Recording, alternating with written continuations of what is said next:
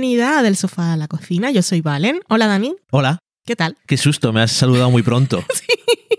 No estaba preparado para ser saludado por ti. Estamos manteniendo la frescura, La frescura.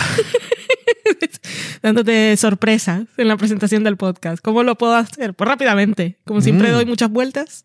Eso es, me parece muy bien. ¿De qué va del sofá a la cocina? Del ¿No sofá. decías que íbamos a decirlo o algo? Del sofá a la cocina va de una gente que convive. Tiene trama. Una gente que convive y se Oh, no. sienta en el sofá a compartir sesiones de series y películas. Yo he visto en varios resúmenes de tramas de películas. eh, John y Mary son convivientes. Sí, eso siempre, Siempre lo dice todo el mundo. Y en los guiones también, para presentar a los personajes. décadas. ¿Cómo podemos presentar a estos personajes para que los actores sepan inmediatamente qué relación tienen y Son los espectadores también pues son convivientes? Es lo que llega, gente que convive. llega a la médula de todo el mundo que lo escucha. Eso enseguida. No es nada confuso, ni da lugar a todo tipo de preguntas, en absoluto. En absoluto. Pues esta pareja de convivientes que os habla en la ficción y en la realidad convive y se sienta frente a la pantalla y ve muchas cosas. De algunas nos hablamos. Y mira, pues ya que me gusta que no me hayas hecho esta pregunta, pero te la voy a responder. Hemos estado últimamente, nos instalamos la aplicación de PBS y cuéntanos, Dani, cuál fue ese programa que descubrimos que tiene algo de interesante y aprendes cosas, pero también va muy bien para la siesta. El de Antiques Roadshow. Correcto. Está nominado a los Emmy. Seguramente haya estado nominado varias veces. Seguramente, lleva- 26 años. Y nada, es un, es un programa barra servicio público barra educativo. Porque al final es que la gente de, la, de producción de este programa, de PBS, va a diferentes ciudades, pueblos, lugares de Estados Unidos con un equipo de gente eh, experta en diferentes temas y relacionado con casas de subastas y demás, valoración de objetos, Antigüedades. y antigüedades y demás, y la gente lleva, vamos a decirlo al estilo Valen, lleva sus mierdas para que le digan si tiene algún tipo de historia interesante, si vale dinero, de forma gratuita, que eso Sí. es una cosa que... Pero no sé, primero se tienen que aguantar la chapa antes de que le digan Hombre, cuánto, cuánto puede valer en una eso es lo que pagas tú. Sí. No pagas dinero, sino que pagas que absorbes algún tipo de conocimiento. Mm. Te explican la dinastía Ming, no sé qué de la guerra civil, y te dicen, pues mira, esto vale 10 dólares. O esto, si hiciéramos una subasta, o igual no lo quieres subastar, pero si quieres asegurarlo. Sí. Cuando alguien coge un seguro del hogar eh, y dice que tienes en casa mm, una cosa estándar, pero ahora no tengo una cosa estándar, tengo una cosa que vale 100 mil dólares. Correcto. Entonces es diferente. Y, y eso, y al final pues explican cosas de la historia de Estados Unidos, pero de todo el mundo en general, de figuras históricas y bueno. Aprendes cosas, pero es un programa que, por lo que decías tú, eh, vale para la siesta, porque no tiene ningún tipo de estridencia. Está muy adherido a el estilo de la televisión y la radio pública. Sí, yo creo que a la gente además, cuando ves el programa de fondo, parece que hacen como la convocatoria en un lugar fijo, suele ser a veces pues, como una nave industrial o un parque o algo así, y los expertos van por ahí mirando y cuando encuentran a alguien que tiene algo interesante es cuando le dicen que si quiere pasar frente a la cámara. Y yo creo que les, ya les dan indicaciones de, de este volumen no subas. Habla bajito. Sí, Y incluso... si, te vas a, sor- a sorprender cualquier cosa, por favor. contención. Incluso lo que le dicen, dicen, pues te tengo que decirte que esto eh, podría venderse por medio millón de dólares. Dicen, wow, Wow. vaya, wow, no me lo esperaba, la verdad. Correcto. Es bastante impresionante. No voy a decir que me haya cambiado la vida, pero se podría decir. Ese es el tono para hacer la siesta. También un programa nuevo que tienen que se llama The Great American Recipe, que es como si fuera el programa del Great British Baking Show que ve la gente ahora aquí en Netflix, Que es como buen rollo y todo eso, o el Que programa que, quienes hace... no lo hayáis visto lo conoceréis por Ted Lasso, porque los, los fans del fútbol del bar son fans y han, han hecho comentarios sobre el programa en Es algún correcto. episodio que son muy divertidos. Pues eso, o Making It, que es otra versión, pero de crafts, pues este es otro de cocina y se nota desde que empieza, porque tiene el mismo tipo de música, si no es casi la misma, las mismas notas musicales de todo está tranquilo, estamos en medio del campo en un granero y lo hemos adaptado para hacer este programa. y nadie es especialmente competitivo y todo el mundo se quiere y aprendemos cosas. Y, y nada, eso. Se nota también que Y está la- hecho... El, el fondo de ese programa es que son gentes inmigrantes de... Bueno, o inmigrantes, sí, pero que tienen eso, que tienen... no inmigrantes un o legado- nuevas segundas generaciones de pero que tienen que tienen cultura gastronómica por su familia de otros países Sí, un legado gastronómico de otros sitios y es para eso. Un poco son, son gente de, de cocineros de, de casa, o sea, no son Hmm. profesionales. Y, y se nota también que es un programa que está en PBS porque dice, no, tenemos que llenar hueco, que esto nos cuesta dinero y tampoco está súper editado. Hmm. Porque si no, no dura 40 minutos, dura un poco más y eso se podría reducir a 40, pero no necesitan. Es como, esto añade la tranquilidad. También te podrías dormir incluso con ese. sí Eso o te pones Nova, que lleva también 40 temporadas, que es sobre ciencia, y también te pegas unas siestas como un bendito. Correcto. La verdad es que es muy mal anuncio lo de eh, los programas de PBS originales son para dormirte, pero es un estilo, puedes aprender es como el cosas. estilo de aquí de la 2 Sí. aprendes muchas cosas pero también También no tiene, esa, no tiene esa mezcla de sonido loca que tiene el resto de canales No, que de repente la música o los anuncios y te vuelven loco pues esto es vamos a vamos a calmarnos eso es. Vamos a calmarnos todos y vamos a aprender o vamos a unir al pueblo con las cosas más sencillas. Sí, y, eso es lo que hace esta pareja de convivientes. Nuestra ausencia, que no sé cuánto tiempo ha sido, pero más de una semana, básicamente el calor. Lo habéis experimentado todos los que estamos en el sitio de la ola de calor. Los del otro lado, pues tendrán sus otras cosas que no tengo controladas, pero aquí hemos pasado mucho calor. En Burgos hay que decir que menos igualmente, pero el día que nos tocaba grabar, yo no estaba dispuesta a sentarme aquí a, a sudar un poco porque estrés Ujú. innecesario y vosotros que nos escucháis también tendríais calor y pues escucharnos decir tonterías igual. O igual sí. No sé qué hacíais, la verdad. Espero que no hayáis sudado mucho. I, I don't know. Y hoy vamos a hablar, pues, aparte de PBS, que eso no estaba en los planes, de eso ha salido por la sinopsis del programa.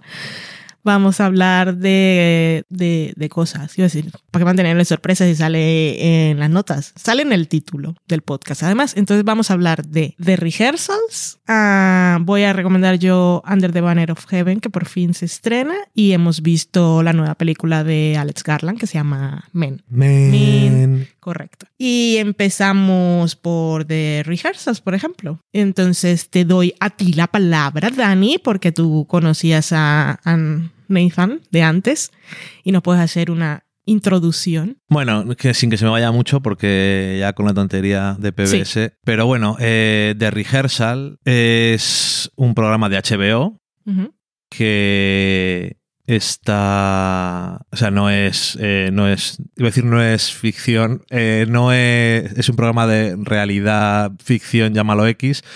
eh, que dirige, crea, presenta y está implicado en todo Nathan, Nathan Fielder, que era conocido por Nathan for You, que era un programa de Comedy Central, que también es del mismo grupo de Warner, y que estuvo durante cuatro años en, en esa cadena. Básicamente aquel era un programa que normalmente con los programas normales era de 20 minutos y tenía dos segmentos en los que la premisa era que iba a ayudar a un negocio que tenía problemas con una idea muy loca para promocionarlo o para cambiar de dirección.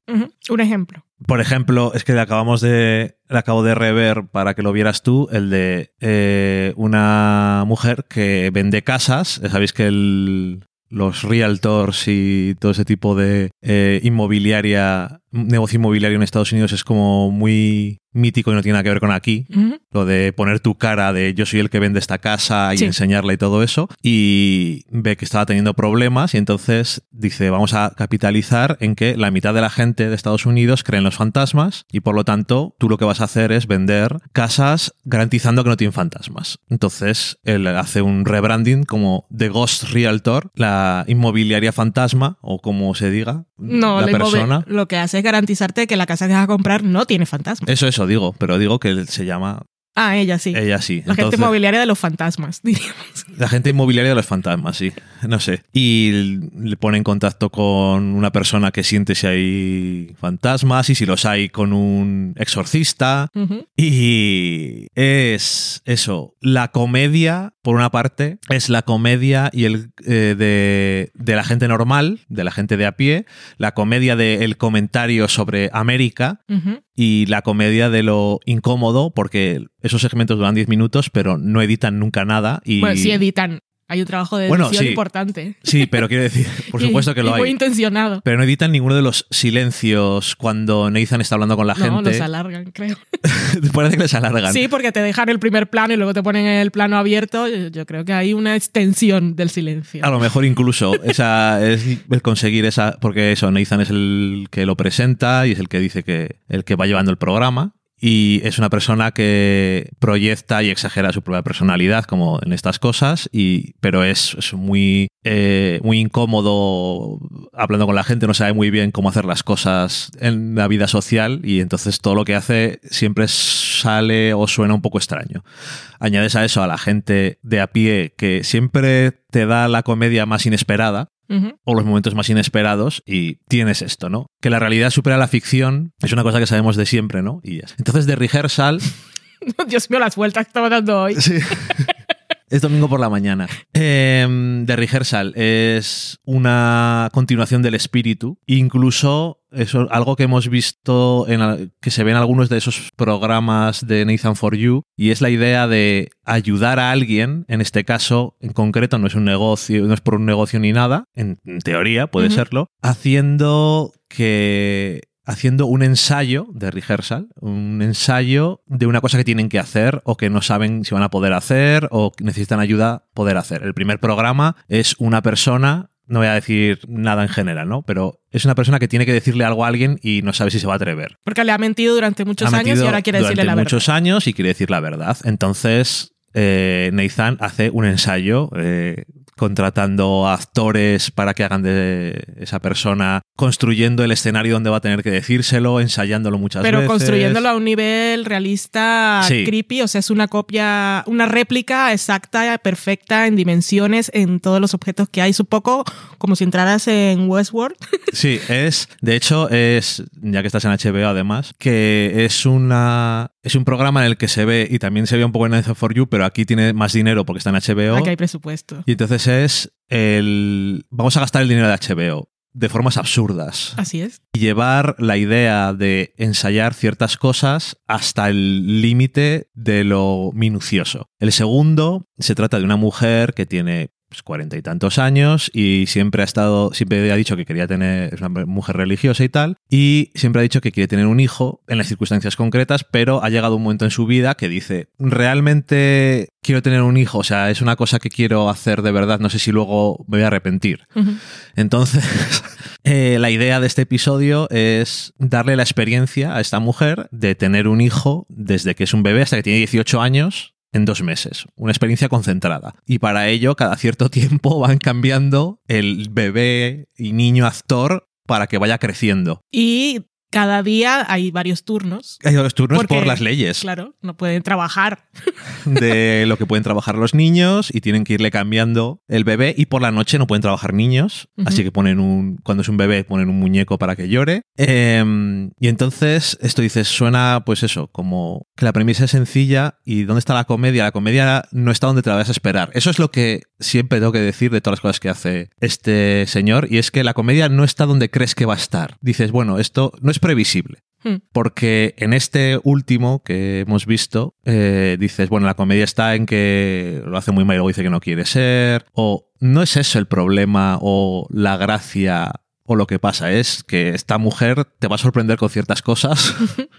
Y luego otras cosas que van a pasar. Y todo se vuelve muy meta porque ya lo es al final. Y no sé. eh, ¿Tú recomendarías a alguien que viera uno de los de Nathan for You para ver cuál es la idea de todo esto? No. ¿O directamente de rehearsal? Yo creo que sí, ¿no? Yo- Directamente el primero. Yo creo que no hace falta. Luego, si os gusta mucho, podéis ver algunos de lo otro, porque sobre todo en la, la cuarta temporada que Están fue en la HBO Max. Sí, está en HBO Max y en la cuarta temporada fue mucho más cercana a lo que va a ser de Rehearsal, porque se sale más de la fórmula, incluido el que muchos consideran que es el mejor episodio de Nathan For You, que es el último de todos, que es muy raro, pero a mí me gustó bastante que no lo había visto ese y me pareció una cosa como muy me pareció interesante y no sé eso que se parece como que es más similar a, a lo que vemos en The Rehearsal es como la semilla casi a Sí, veces Sí, sí. Empezaría por el primero de, de Rehearsals y a ver qué tal. Es, es un tipo de programa de no ficción que, que es particular.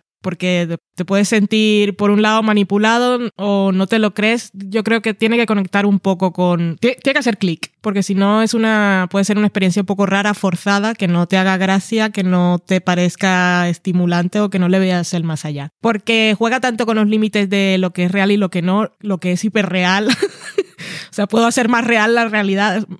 No sé, es una cosa, es una cosa bastante extraña cuando lo estás viendo. Ok. Te, hace- te haces muchas preguntas, pero bueno, yo me hago muchas preguntas del tipo legal, pero cuando Sí, veo que está todo en pantalla, entonces es cuando digo, igual está todo más scripted de lo que yo creo o no, pero no me importan. Es es es súper es diferente.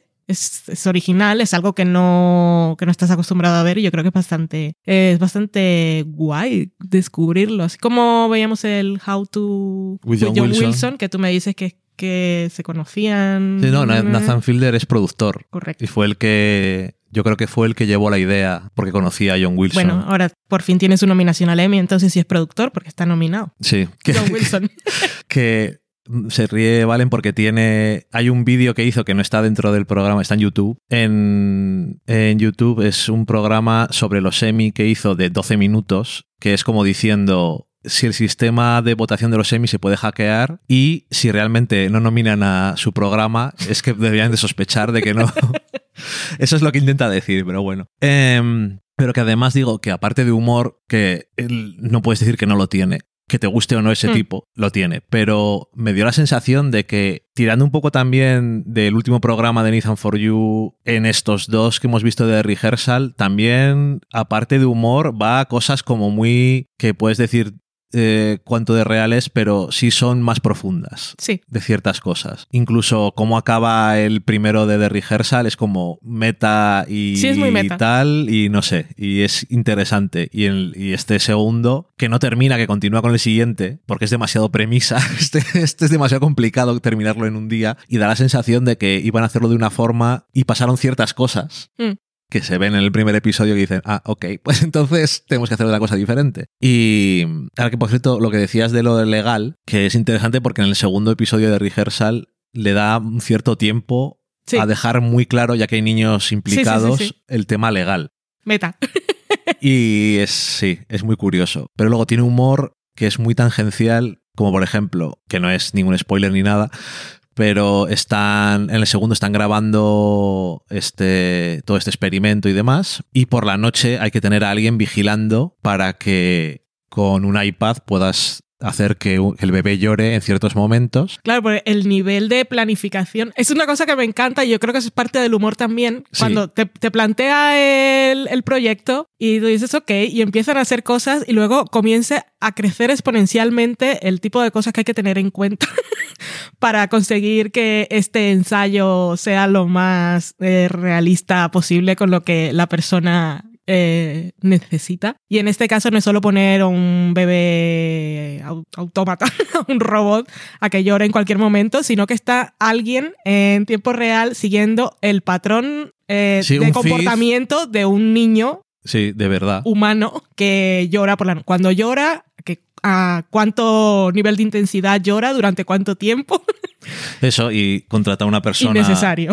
de la zona, están en Oregón, y contrata a una persona que se identifica en su currículum como que es una persona nocturna Sí. y no sé si no se, da- no se da cuenta de que le están grabando, a los 10 minutos se queda dormido. Y cuando lo ves en el momento, es que es muy, me, me hizo mucha gracia. En fin, que me recordó, es un paralelismo muy surrealista con una escena que, estaba, que acababa de ver el día anterior de For All Mankind. O sea, tú imagínate una persona que tiene que estar vigilando algo, Socorro. inmediatamente la caga. El mi, mi, mi, mi, mi, mi, mi. Eso es.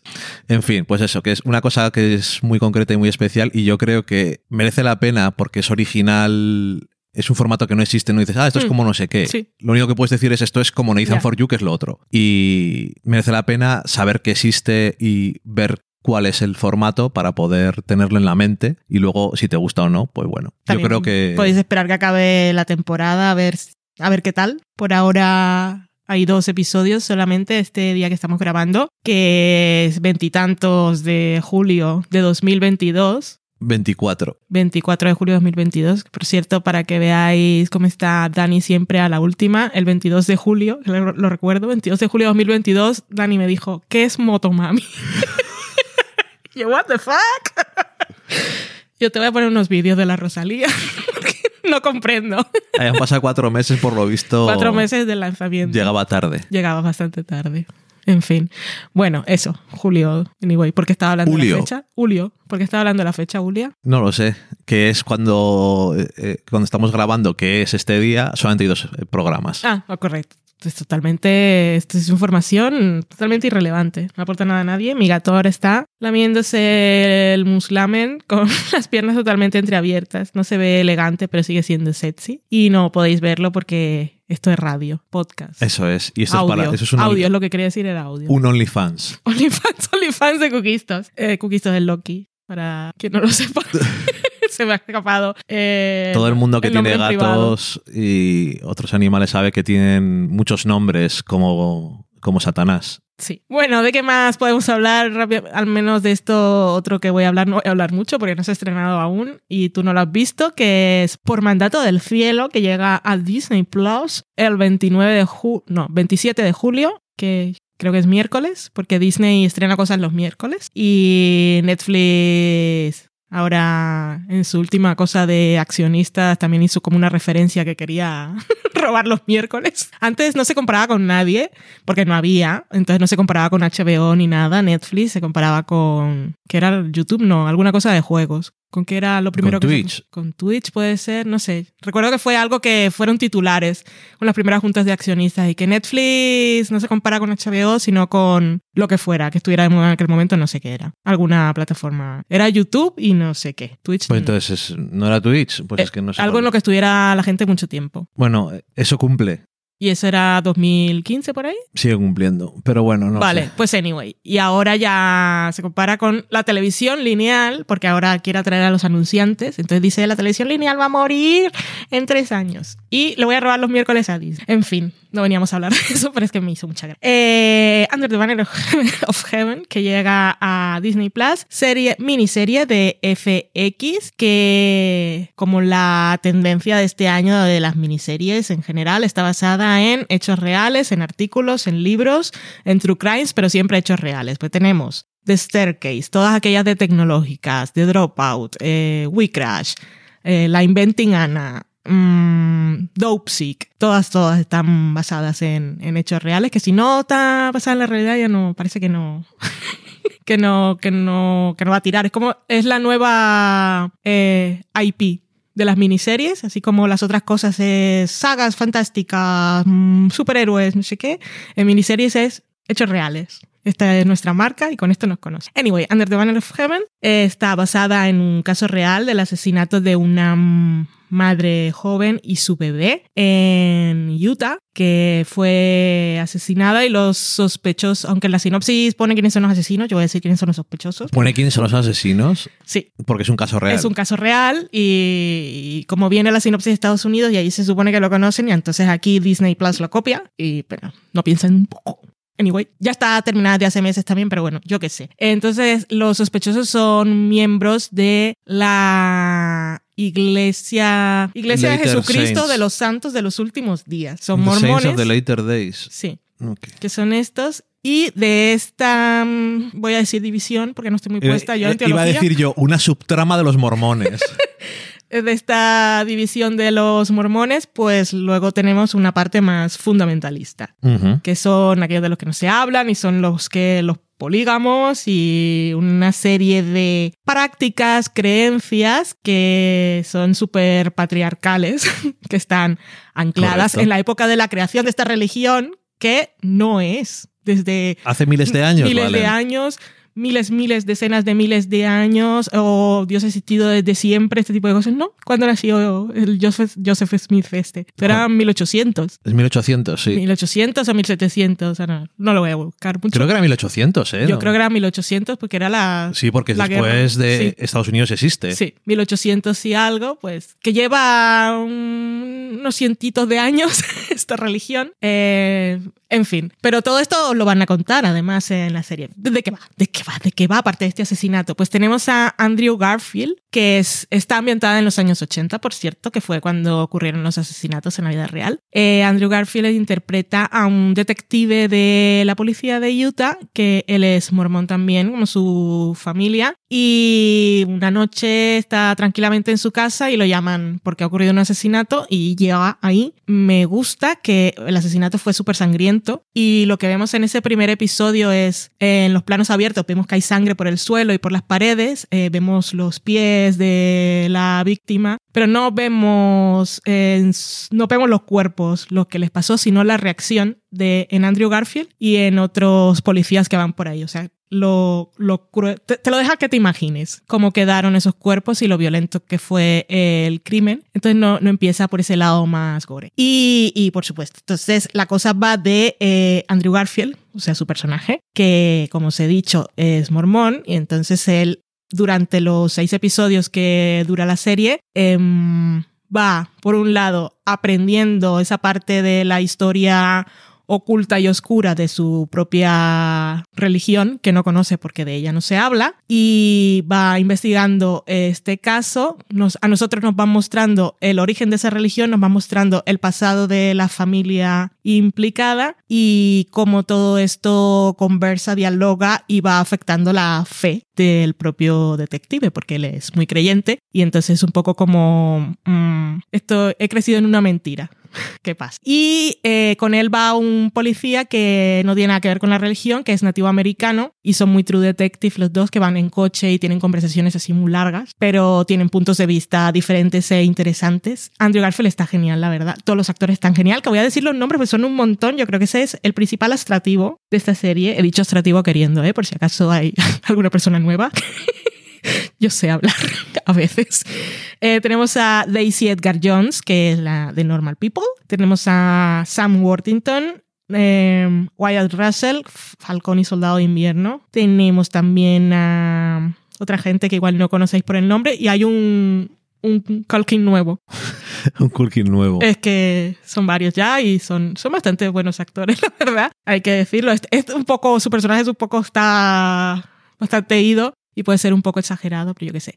Anyway, seis episodios, mmm, rodada como Los Ángeles, muy bien montada también, bastante interesante. Puede que haya un tramo en el medio que se te haga un poco así como tu mache historia pasada del mormonismo, pero en general está bastante bien, las actuaciones están geniales, eh, Daisy Edgar Jones está adorabilísima y, y bueno, esto es como una cosa así de estudios de roles de género en la religión y cosas así patriarcal, un crimen súper chungo y problemas con la fe, por ese lado está bastante interesante. ¿Hay algún, A mí me gustó.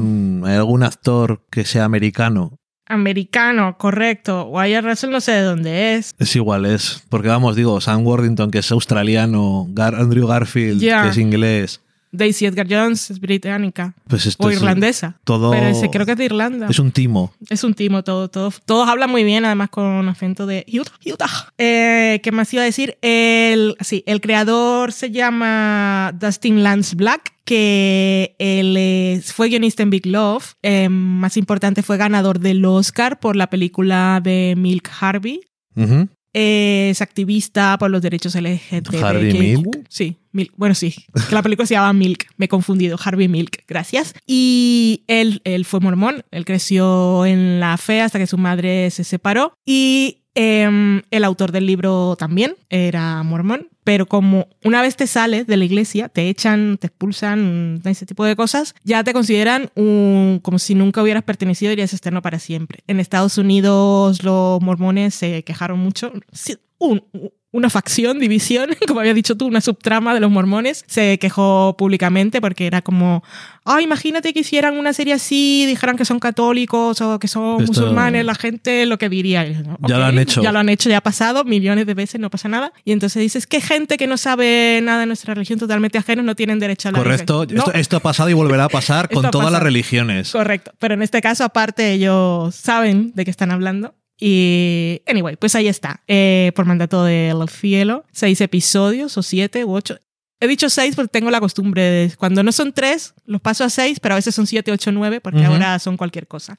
Se pues, la completa. esto, si quieres saber la historia, igual que si quieres saber la historia de. Iba a decir una cosa que Valen sabe que voy a decir, y ahora voy a decir una cosa que Valen no sabe que voy a decir. Uh, es como si quieres saber.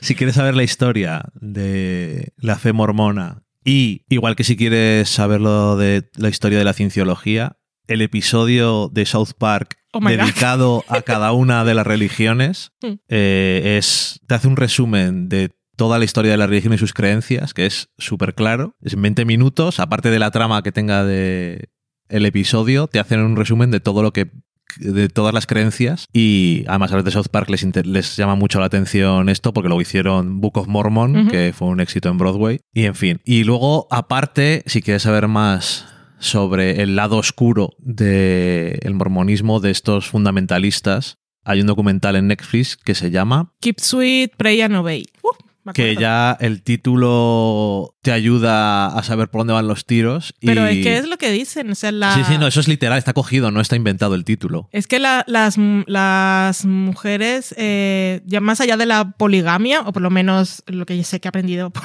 mandato del cielo, aunque nos muestran que la, eh, la relación en casa del personaje de Andrew Garfield es, mm, no es eh, como de opresión ni de machismo patriarcal adicional a lo que es la religión. De todas formas, lo que van diciendo siempre es que la mujer es, se entrega es sumisa, es propiedad del. Sí, bueno, al final están. En la fundamentalista, además, están diciendo. como que el hombre, su, su, esposo es, ahora no me acuerdo, ya lo veréis en la serie, pero es algo así como su sumo sacerdote. Una cosa así. Que en la parte fundamentalista, al final, los hombres ganan estatus, o cuanto más estatus tienen, más mujeres pueden tener, mm. y es una cosa que no tiene ni voz ni voto. Cuando tienes una hija, la puedes, entre comillas, vender y no entre comillas, a otra que, con la que la quieras casar y ya está. Que eso, ese documental en Netflix, que me parece que son cuatro episodios, es un documental de cuatro episodios, me parece, y es bastante chungo. Sí. Eh, pues si queréis saber otra un poco más de historia real sobre todo este tema. Y esto no es en los años 80, ¿verdad? no, es, después, 90. Eso es más tarde. Sí. No sé si llega a los 2000 algo. Y, hombre, el final sí, me parece mm. que sí. Pero bueno, que eso es muy chungo también. Y es interesante saber estas cosas, pero que me hace gracia lo que decías tú antes de que se quejan los mormones. Lo el lobby mormón. La gente que no sabe sobre la religión se va a pensar que, y digo, pero es que llevamos durante siglos viendo representaciones de las demás religiones en las que todos los implicados pueden decir, y si la gente no sabe, se puede pensar que los musulmanes no lo han dicho nunca, porque siempre son los terroristas y todas estas cosas. Eh, los judíos tampoco lo han dicho nunca. Y los católicos, si no han dicho, lo deberían de decir también probablemente alguna vez, yo qué sé. Porque dicen, ay, va la Inquisición, se van a pensar que somos así, aunque sea hace 500 años, me da igual. en fin, yo qué sé. Eh, que esto es como, parece que son nuevos, pero bueno, y literalmente es lo que son, ¿no? Supongo, pero bueno. Sí, son bastante nuevos. Em, pues eso, que muy chungo. Y la verdad es que lo ves y dices, esto, hombres, los hombres son chungos. Y, yo creo que eso es... la transición. Te quería dar pie. Muchas gracias. Eh, Men, nueva película de Alex Garland. Alex Garland, director y guionista de Ex Máquina, director y guionista de Aniquilación, director y guionista de Devs y guionista y novelista de muchas otras cosas. Esta es su nueva película que tiene un nombre básico sencillo que no invita a discusión La promoción de redes sociales de A24 tampoco invitaba a confusiones. Si no quieres ver esta película, no la veas, porque era, se llamaba Men. Sí, dice, sí, todos los men, todos los hombres son iguales, venía a decir básicamente. Y tenemos a Jessie Buckley de protagonista, que la vimos en La hija oscura interpretando a la versión más joven de Olivia Colman. Y también estaba ella en la película que no hemos visto, eh, que está en esas de ver alguna vez, pero es que voy a hacer una confesión terrible, pues que aún no he visto Retrato de una mujer en llamas, o sea, es mi nivel de cosas que se van acumulando, por ejemplo. Eh, de cosas que se van acumulando y que son prioridad para mí y sin embargo siguen acumuladas. Está también la película de este que era... I'm thinking of ending things. correcto, de... Charlie Kaufman. Correcto, pues eso. Tenía, tenía algunas piezas. Eh, tenía un poco... Parecía un harapo mi pensamiento. Estaba hecho a retazos y tenía algunos agujeros. Pues Jessie Buckley, eh, protagonista de esta película que es terror, que algunos dicen folk, eh, body horror tiene, tiene home invasion, terror mm, feminista, terror para mujeres, mm, cosas. Eh, Jessie Buckley, digamos que pues ah, le han pasado cosas en su vida y entonces dice, me voy a alquilar una casa de campo bien perdida, ahí en la campiña inglesa, con todo verde, precioso, para relajarme y voy a irme a trabajar ahí, pero para desconectar de, de donde estoy ahora y estar tranquila. Entonces llega a su campiña inglesa y cuando llega a este pueblo, pues se encuentra con una serie de... que está habitado por una serie de personajes peculiares que son básicamente señoros que le hacen la vida bastante imposible simplemente por ser mujer. Entonces tenemos todo un tipo de terrores que son muy familiares para las mujeres en general o para la gente que convive con actitudes machistas, pues ese tipo de cosas que te pasan, lo que te dicen, de lo que te culpan, cómo te miran, cómo te sientes, mm, uh, voy a pasear tranquilamente, mm, ¿no? Se- se- Enseguida se te van los, los niveles de tranquilidad y alerta. Y es que no sé yo qué más decir, porque es que... Va, Sin decir spoilers ni cosas, pues. Correcto. Hombre, yo quería decir alguna cosa sin decir spoilers y es que eh, en incremento las películas de Alex Garland son más sobre entender las cosas a nivel emocional que literal.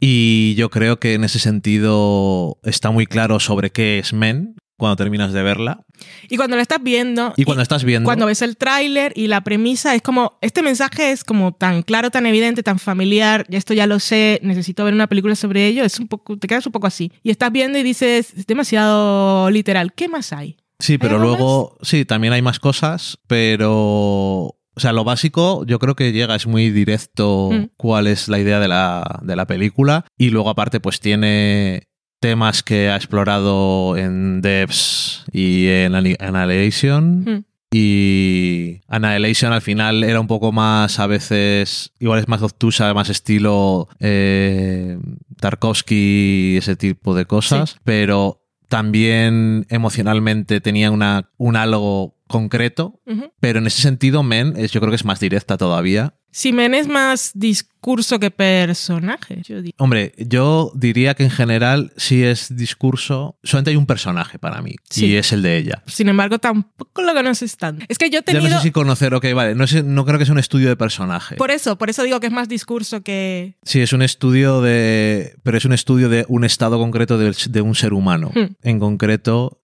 Y todo lo que le rodea. Pero sí es verdad que no es, no es una película de personajes. Eso es verdad. Eh, pero eso, que tampoco quiero decir ni de que está claro, ni si- aunque sea claro, según dices tú, por el tema y. si no, digo la tesis. La tesis es como muy directa, clara y no hay espacio a así- la interpretación. Eh, no, porque ha hablado de los terrores y no sé qué, Sí. y lo que vendía A24, o sea, la tesis está clara. Vale, pero, Pero, bueno. bueno, tiene una tipo, toda una serie de ramificaciones y Alex Garland hace todo un tipo de conexiones con simbología religiosa, con leyendas del... Yo no conocía la leyenda del Señor de las Hojas, lo voy a decir así. Eh, un poco la historia de la humanidad del principio de los tiempos o creencias cristianas religiosas, es un poco como muy conceptual en ese sentido, de todo ese tipo de conexiones que hace. Eh, en ese sentido es muy ambiciosa. O sea, es que es una serie es una serie. Es una película que a, a mí me, mm, me, pone como dicotómica todo el tiempo, porque yo digo, es súper literal, pero también es ambigua y es como muy directa y clara en su discurso, pero también es ambiciosa y profunda en todos los temas que habla. Y no sé, el personaje de ella me parece como muy mm, básico en algún momento, pero es que el, el personaje de los hombres también son como caricatura. Entonces. Es muy los personajes son muy recipientes sí. de una cosa que se está explorando. Sí. Ahora, a nivel técnico, Alex Garland, pues si os gusta, os gusta. Siempre trabaja con la misma gente, estuve mirando el mismo director de fotografía, la misma gente en la música. El diseño sonoro es espectacular, la fotografía es espectacular, mezcla de géneros de terror, pues tiene un poquito de todo, está muy bien. Ella está genial, Rory Kinnear también, que lo vimos en Years and Years. A mí la película me gustó. Eh, mmm, pero es más a nivel intelectual. Yo creo que lo que decías tú, lo de dicotomía y dualidad y tal, es muy curioso porque es una película que efectivamente es muy intelectual y vamos a hablar del discurso y vamos a explicar, o no explicar, pero bueno, vamos a tal, pero al mismo tiempo es una película muy emocional y muy visceral. Y muy sensorial y tiene escenas que son memorables. O sea, o sea eso que para ser una película tan intelectual sí. es muy visceral. ¿Ves? Dicotomía. Totalmente. O sea, tienes, estás viendo la película y puedes elegir, si pudieras, sí, elegir correcto. apagar tu cerebro en el sentido de voy a intentar entender la simbología y todo eso, estarías aún así teniendo una experiencia. Muy concreta, visual y auditiva, y una tensión y... Ah, si te pones en el punto de vista de Harper, que es el nombre del personaje de Jesse Buckley, eh, la experiencia... Ahí estamos. La experiencia la sientes. Pero que decir o sea, que... Es como la incomodidad, la rabia, la frustración, Sí, quiero quemarlo todo, todo eso lo, lo puedes sentir también. Pero Aparte que- de intelectual por ese... Y lo vives al mismo tiempo. Es que es, es sí. una, es una experiencia curiosa. Sí, pero que, que decir, si te pones desde el punto de vista, o sea, no puedes elegir otra cosa. Esta película está, está metida en la cabeza de Harper y ya está. Sí. O sea, no, no admite otra, otro, otro tema. Pero bueno, eso, que en el momento que la estás viendo, estás disfrutando como película que te pone en tensión y en la parte final es visualmente bastante grotesca. y Buena todo elección eso. de adjetivo. Pero al mismo tiempo eso puedes terminar y decir, vamos a hablar de la película. Y como dices tú, hay una parte que si yo te digo, te cuento porque yo vi esto, es como, parece que te estoy haciendo mansplaining porque es muy evidente, sí. pero al mismo tiempo es eso más luego las pequeñas ramitas que van saliendo de este árbol y las cosas que igual tú puedes elegir enlazarlas o no enlazarlas con ciertas Mm. temáticas. Eh, es una película que está clara, pero al mismo tiempo el final del todo elige hacer una cosa que te lo dije que te lo he repetido dos veces, pero es que es lo que más me ha llamado la atención porque no sé si es necesario o es, o sea, no sé si es completamente innecesario o es súper necesario e imprescindible. Para él debe ser súper necesario. Exactamente, Entonces, porque es porque está ahí. Entonces, pero Yo más allá de esa... Te refieres a, a la Es última la secuencia, ¿no? coda, La sí. coda, correcto. Más allá de que eso esté o no esté y lo que pueda o no significar, para mí, eh, ya aparte de todo lo que hemos dicho y visceral y gustos y no gustos y tal, eh, lo que yo sentí que, que no tiene nada que ver con que la película sea buena o mala o que esto le falte o no, pero a mí, a nivel personal, por el tipo de película que era y por el nivel de implicación que tenía con Harper, lo que me falta es catarsis. No me la dio. Me la robó porque hace una elipsis ujú, y yo necesitaba eso más allá de la coda. Yo después de toda, um, todo ese tercer acto que se va a lo grotesco y tal, que tú entiendes y ves la resolución y todo ese tipo de cosas, pero a mí el momento catarsis me hacía falta. fue. Es que además se puede argumentar que tiene un momento en el que. Tiene un momento que te deja claro que la catarsis ha existido, pero eso Correcto. no ayuda a la persona no que me lo está viendo después de la intensidad que has tenido durante. La película es bastante corta, por Mm, cierto. Sí, sí, sí. Has tenido, has estado, esto suena mal, pero vamos a dec- voy a decirlo así. Has estado aguantando hora y media mm. las cosas que están pasando a Harper y quizás haría falta más que la sugerencia de catarsis. Sí, a mí eso, eso lo necesité yo a nivel emocional. Es como que mm, ves un suspiro en vez del grito de un minuto. Y después de estar hora y media con una cierta tensión, te hace falta el grito de un minuto en vez de alguien que hace... Ya se Correcto. acaba. Muy Ay, bien. Ya se ha acabado. Eso es. Y, y ya se ha acabado. Se ha acabado el programa. Y sin catarsis. Sin catarsis. Vamos a la cosa más anticlimática. Esto es un poco de eh, cine indie, podcast indie. Podcast siempre- indie de parejas convivientes. Podcast indie de parejas convivientes. ¿Podemos usar eso como tagline nuevo? Podemos. Sí, porque yo creo que ya deberíamos de cambiarlo porque llevamos, llevamos más de una década con el mismo tagline y ahora ya el podcast no es igual que antes. No, no lo es. Así que ya sabes, está aquí. Lo voy a apuntar y a ver si lo pongo en algún sitio. Podcast de parejas convivientes. Punto. Anticlimax asegurado. Eso es todo lo que se llama satisfacción garantizada Correcto. en la pareja. Con eso Parece un No. anuncio de preservativos. nos despedimos de este programa sin saber si volveremos en algún momento más o no, porque ya llega agosto, entonces no sabemos Ah. si vamos a descansar y esas cosas, si hace más calor, más pereza, si vemos mucho, si no. Ver, La semana que viene no hay programa porque tenemos boda. Por eso, entonces como viene agosto, pues ya lo hacemos y ya vemos. Por ahora lo que hacemos y ya vemos es la despedida, ya veremos si volvemos a pasarlo muy bien ya así eso. eh, hasta que nos veamos, lo diremos así, para no decir felices vacaciones y que de repente en dos semanas estemos aquí otra vez, pues pasarlo bien hasta que volvamos. Adiós. Adiós.